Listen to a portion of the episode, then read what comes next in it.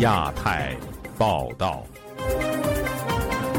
各位听众朋友好，今天是北京时间四月二十号星期四，我是和平。这次节目的主要内容有：长丰医院火灾后，北京官员道歉，民众不买账；中国第一季度 GDP 达百分之四点五，学者表示质疑。学者建议发五千亿元消费券应对通货紧缩。但是官方否认有紧缩。中国先稳粮保供专项行动，农管队执法惹老百姓不满。纽约两名华裔被抓后，英国媒体报道一福建商人设秘密警察局。以上就是这次节目的主要内容，欢迎您收听亚太报道。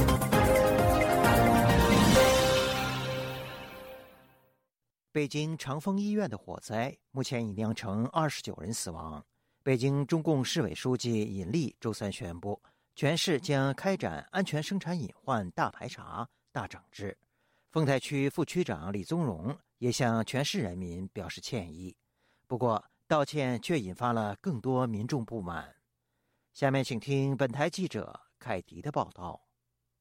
作为近年来北京发生的最严重火灾事故，长丰医院四一八火灾事故的处理情况引发各方关注。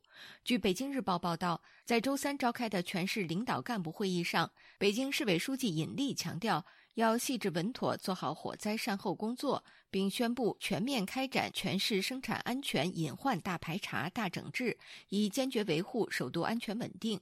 另据北京青年报报道，在市政府周三举行的火灾事故通报会上，北京丰台区副区长李宗荣向全市人民表示歉意，称已成立群众工作组，长丰医院患者家属已全部对接，未来还将继续督导长丰医院做好善后及赔付工作。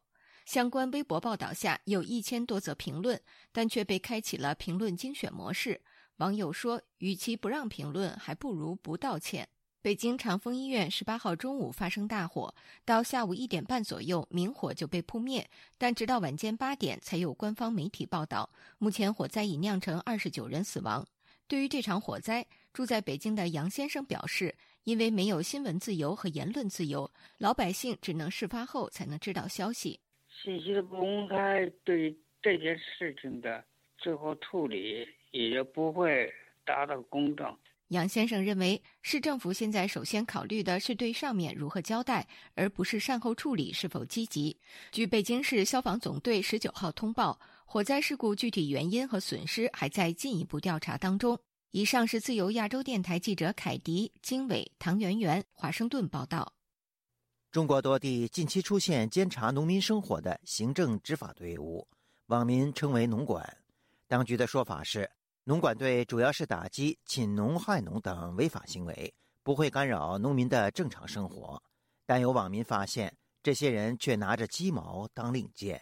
下面请听本台记者古婷的报道：中国农业农村部近日启动部署2023年全国农业综合行政执法稳粮保供的专项行动。中国农业农村部网站4月15日消息。执法监管不断增加，涵盖了种子、农药、兽医、饲料、农机、动植物检疫防疫、农产品质量安全、渔政等多个领域。不过，网民发现这支执法队伍在农村的行为类似于城管在城内执法。江苏宜兴时事评论人士张建平本周三接受本台采访时表示：“在中国最大的问题是，啊，理论上是重视，但现实当中完全是大相径庭。”你比如说，中国很健全的法律法规、诉讼法都非常完善，但是你看看到司法机关啊，完全是两码事。你看农管的组成就知道，就跟当初组成的城管一样。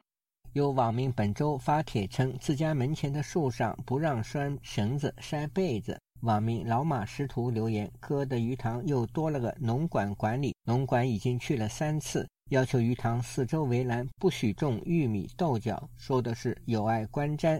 农管还要求农民修剪鱼塘里的树等等。有农民抱怨，农管拿着鸡毛当令箭，担心农民的合法权益受到侵害。在农村长大的张建平回忆，在毛泽东时代出现类似农管的地方监管者。他说，农管类似于文革时期的质保队。毛泽东时候对我们农民怎么做的？种个韭菜，种个青菜，养个鸡，他都要管。那么现在这个这个农管，实际上他干的这些事情，从现在各地方反映就是这么干，但是欺压百姓。腾讯新闻客户端报道，中国社交平台近日疯传“农管”一词出来后，当地都开始禁止房前屋后种瓜种菜，还有人说当地农民打药都需要向农管申请，更有农民担心农管成了拿着鸡毛当令箭之人，仗着执法权力从农民身上为自己获取利益，又或者执行自己职责之外的事情。例如一些农村农民生活等事情上，也会去执法，甚至出现乱收费的现象。长期关注农民合法权益的郑州维权人士贾灵敏对本台说：“农村农业部不是执法部门，并无执法权。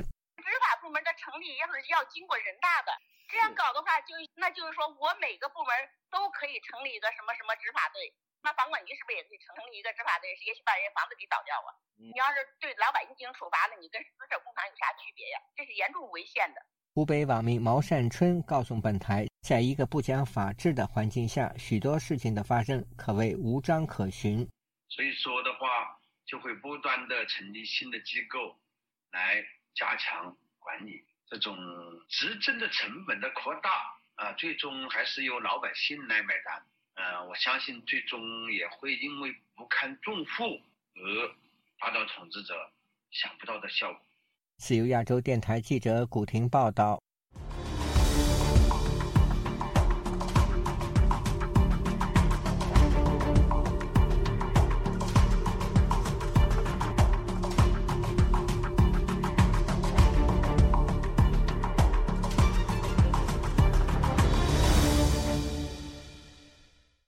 中国国家统计局日前发布的官方数据显示，第一季度中国国内生产总值同比增长百分之四点五，创过去四个季度以来的最高。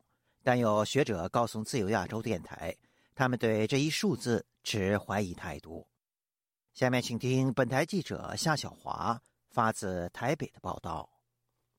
中国去年十二月取消严厉的清零措施，至今五个月。中国国家统计局十八号公布，中国今年第一季国内生产总值，也就是 GDP，为二十八兆多亿元人民币。较去年同期增长百分之四点五，这是自中国去年第一季以来最高的数字。目前，北京将中国今年经济成长目标定在百分之五左右。台湾经济研究院国际处研究员邱达生接受自由亚洲电台采访指出，百分之四点五这个数字超乎预期，跌破众人的眼镜。多数的机构都预测在百分之四以下，其中民间消费成长率百分之五点八，出口成长率百分之八点四。可是进口成长率却只有百分之零点二，几乎是停滞的。邱达生说：“当进口哦是停滞的啊，那你怎么样去支撑这五 percent 以上的消费跟投资啊？所以说这个就是杞人疑窦啊。一般而言，当贸易表现很不错，进出口都是会有强劲的拉抬才对啊。”邱达生另外分析，中国自称第一季出口成长率百分之八点四，但是根据中国主要出口对象的海关数据，美国公布今年一二月，美国从中国大陆的进口是年减百分之二十四。同样的，台湾一二月以来自中国的外销订单年减超过百分之四十。至于台湾第一季出口到中国大陆，则是年减超过百分之三十。对照台美的数据，看不出来中国第一季会有这么强劲的成长。台湾国防安全研究院副研究员林雅玲接受自由亚洲电台采访研判，主要应该是消化之前的订单所造成的情况。不管是他对东协国家，或者是对俄罗斯的出口，基本上都是成长的。那应该是因为出口带来了他的这个整个经济的，看起来是有经济有。反弹的这个现象，邱达生认为有可能啊，哦，他现在呢，哦，已经找到新的这种经贸跟供应链的伙伴，今年开始啊，所以说呢，反映在他第一季的数据上。与此同时，中国财政部十八号发布第一季财政收支情况，税收不增反减百分之一点四，财政支出则成长百分之六点八。邱大生分析，经济成长的好。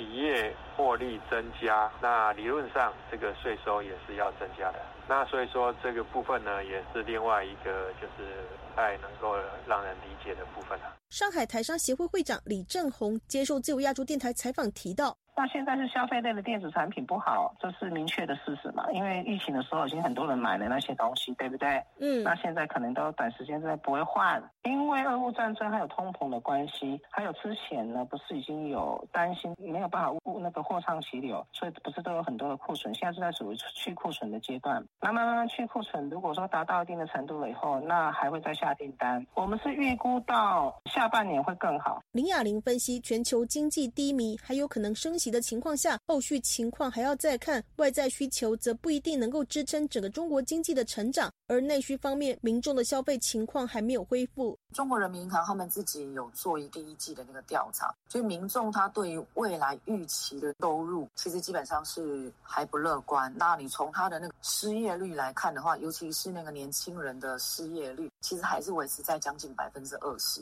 那失业率这么高，其实对于那个整个消费，民众其实就不太可能会花钱去消费嘛。它第一季的整个民众的储蓄的金额，其实几乎已经快到去年的将近一半了吧？就是它第一季的储蓄金额也非常的高，家庭储蓄都在金额都在不断的攀升嘛，可以看得出来，就民众他可能对于未来的前景预期没有那么乐观，所以他就是倾向把钱都存下来不消费。自由亚洲电台记者谢小华台北报道。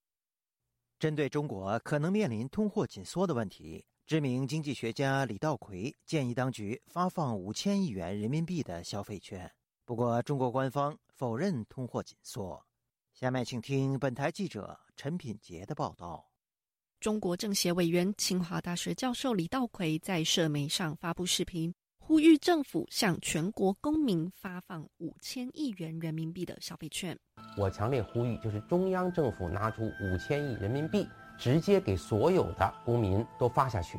为了解决短期内的消费不足，恢复消费者信心，李道奎强烈呼吁中央发放消费券，设定年底到期的条件。他估算，五千亿元的消费券能够至少拉动一兆元的整体消费。一兆元的消费上升，反过来透过流转税，至少会有三千亿元回到政府财政。英国金融时报中文网财经主编徐景在一篇专栏文章中就分析了中国的通缩之忧。他表示，当下中国还算不上真正的通缩，但是坏消息是，通货紧缩可能真的在路上。通货紧缩通常指人们倾向于持有货币而非投资或是消费，物价普遍下跌，人们需求不足，收入降低，影响消费意愿。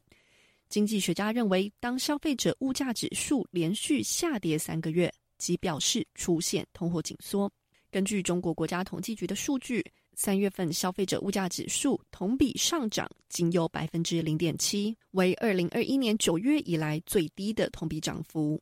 二月份的同比涨幅为百分之一。不过，中国国家统计局发言人傅林辉周二否认中国正在经历通货紧缩，他承认居民消费意愿有待进一步提升。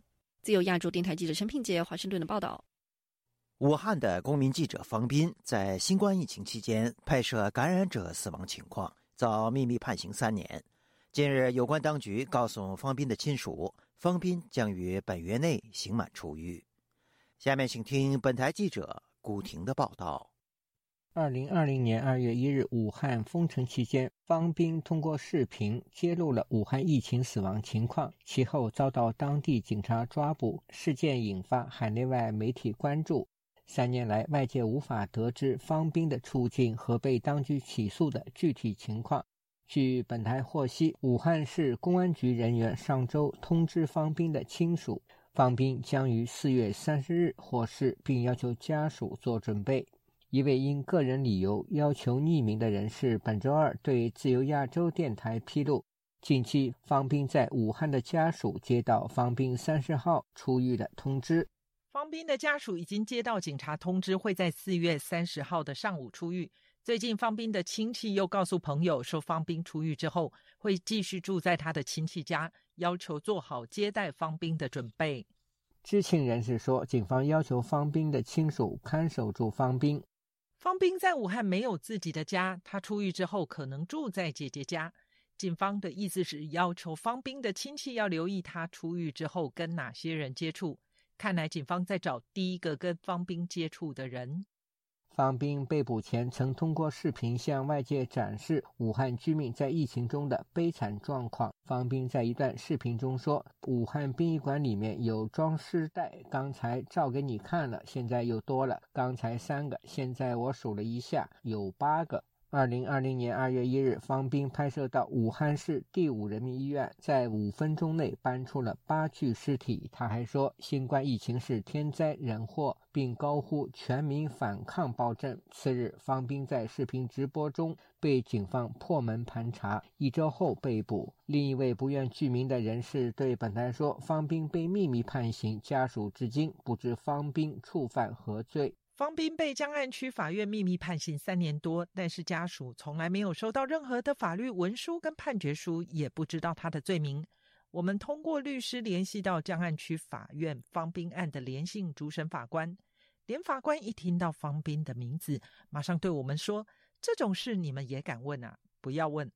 现在方斌被关在武汉区江夏区小君山，可能是单独关押三年多。”武汉居民王小华告诉记者：“方斌在武汉封城期间，通过拍摄的视频向外界披露了这场世纪灾难。”他对本台说：“呃，武汉封城期间，他其实是第一个公开说一中共暴政造成疫情。他当时搞了一个运动叫全民自救运动，这也是他之所以会被。”弄得比较惨的原因，而且他其实是很早就去做公民报道，让人们看到一页纸非常多的尸体，就就一二三四五六七八，那就那样说，那个蛮震撼的。今年二月，美国国会及行政当局中国委员会呼吁中国政府释放公民记者方斌以及所有因为报道中国新冠疫情而被拘留的人士。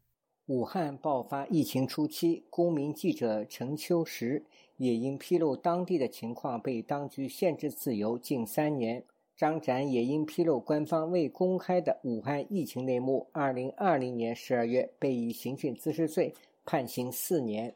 自由亚洲电台记者古婷报道。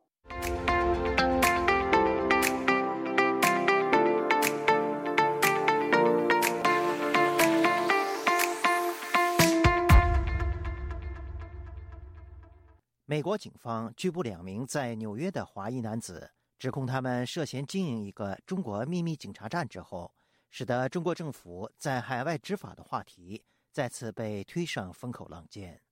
近日，英国媒体也推出调查报道，披露一位在英国的华裔商人和中国秘密警察站的关系，并讲述了他如何长期为中共在英进行统战工作。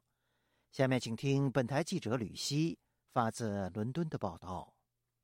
英国《泰晤士报》最新发布长篇调查报道，指出英国商人林瑞友涉嫌主理一家在伦敦的中国秘密警察站，并游走于政界名流以及英国境内的中共统战组织之间。报道说，林瑞友创立的外卖平台“通吃点餐”在大伦敦南部一个商场设立总部，而弟子曾经出现在中国福州市公安局设立的警侨事务海外服务站名单上。人权组织保护卫士去年发布的报告指出，中国在全球开设了超过一百家所谓的警侨事务海外服务站，官方声称这是为海外华侨提供便民服务。然而，保护卫士指出，这些机构实际上是中国的秘密警察站，监控海外华人，并强迫他们回国受审。而林瑞友也被指和中国政府关系密切，除了频繁回中国出席福建省人大政协等会议之外，他也在英国多个和中共统战部有密切关系的组织中身居要职，包括担任英国福建同乡联谊总会会长。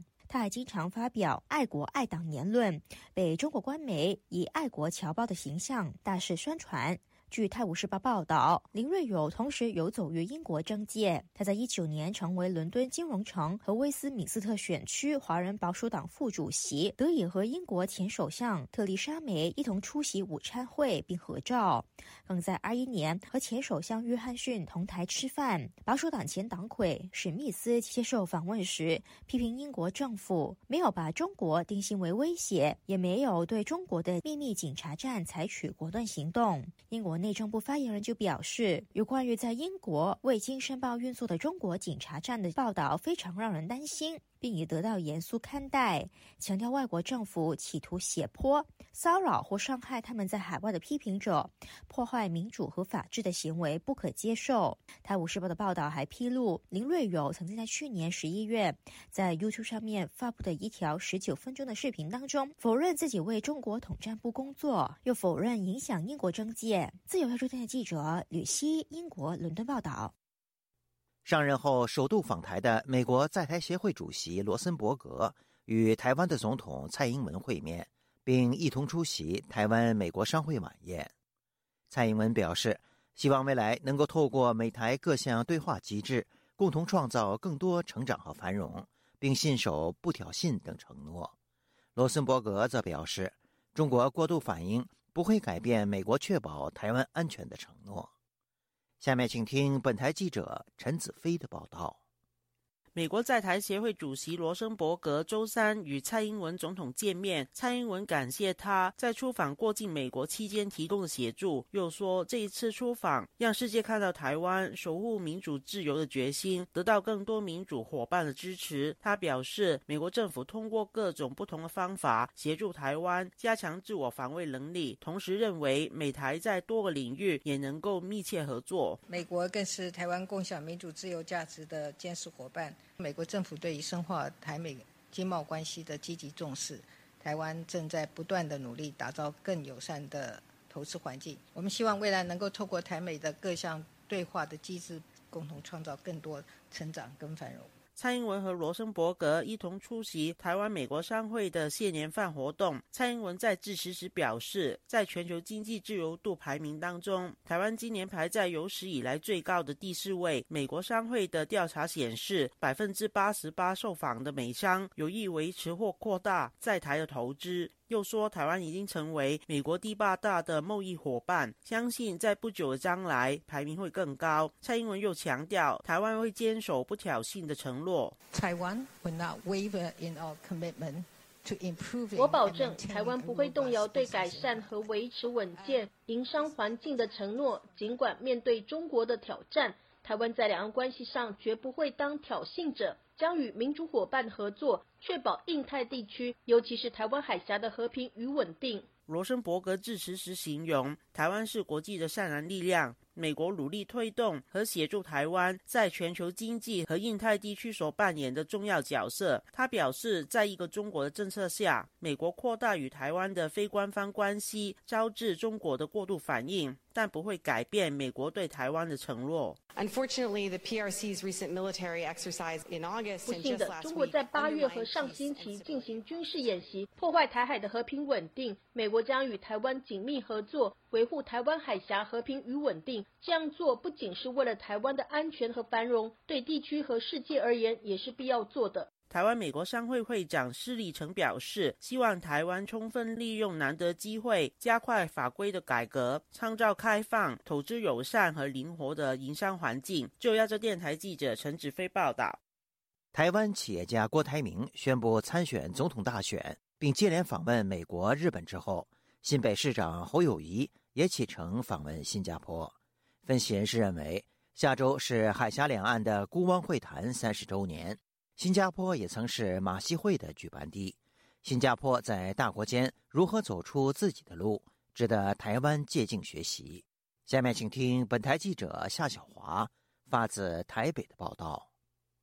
国民党宣布征召总统候选人红海集团创办人郭台铭访问美国之后，随即表态争取被提名。昨天又召开访日之后的记者会，人气窜升。而原来被看好最热门的人选新北市长侯友谊，则因为迟未表态，被揶揄只会讲好好做事情。他在民调滑落之际，突然宣布四天三夜访问新加坡的行程。侯友谊十九号在台湾桃园国际机场只发表简短谈话，不接受提问。最重要的是以深化关系、创造对话、开创新型为我们最大的核心目标，让我们新北市以国家人民的利益为最大优先的考量。侯友谊提到，新加坡在国际金融外交的实力展现的像是大国，具有高度的影响力，在经济产业实力上建构安全的堡垒，让全世界不能忽视新加坡在国际上的地位，这都值得借鉴。侯友谊还说，这一次虽然是以城市外交为主流，但是确实要让大家因为新北市的努力，扮演中华民国更好的关键角色，这是我们的责任跟义务，所以。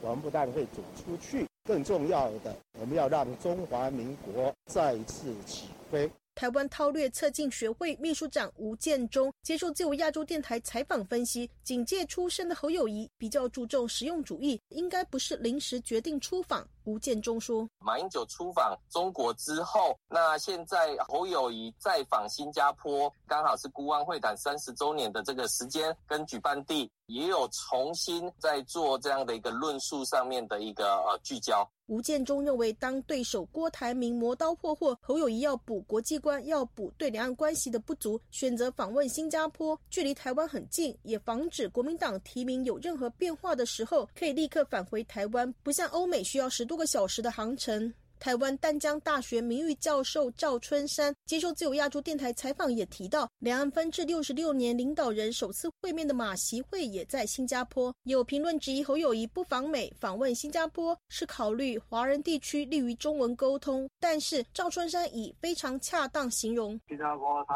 你看看，他是在两个回教大国马来西亚跟印尼之间，那冷战的时代嘛，他又在夹在美苏之间，现在嘛就夹。在中美之间，所以新加坡当年李光耀啊，就告诉他们如何生存，他要学的如何生存的。赵春山还提到，新加坡是亚洲四小龙，跟台湾关系很好。新加坡的星光部队长期送到台湾训练。新加坡是移民社会，跟台湾很像，百分之七八十是华人。侯友谊如果想选总统，不要整天只喊好好做事情。中华亚太精英交流协会秘书长王志胜接受自由亚洲电台采访，则认为不要对侯友谊访问新加坡有过多的期待和解读。他一月份就曾经说要访问新加坡，现在只是去落实，毕竟是单纯的市政访问。王志胜说：“侯友谊在这个时候出访，我觉得一定程度当然是一个他要作为准备参选的起手式，因为他参选最薄弱的一环就是他国际跟两岸上面的问题。”